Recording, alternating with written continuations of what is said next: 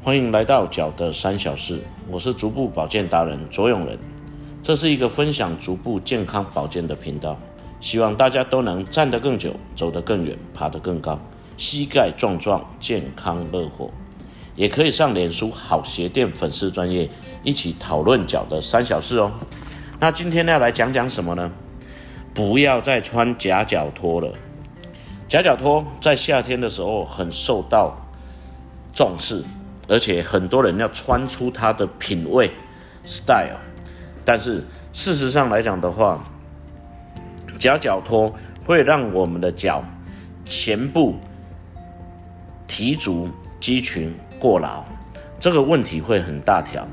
各位想想看，如果我请你穿着夹脚拖在跑步，你就会发现一件事情：你一跑起来的时候，拖鞋会想要脱落的感觉。你为了不让拖鞋脱落，所以你会用脚趾头去撑住你的拖鞋，对吧？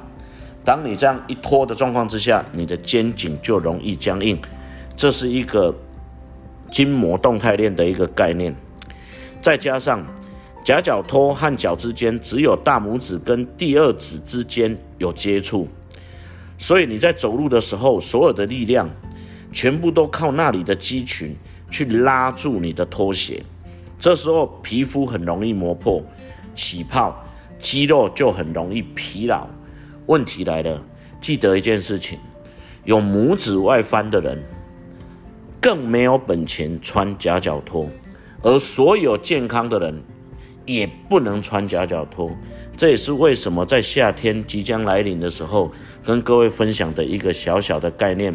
那我们今天就聊到这个地方哦，下次空中再会，拜拜。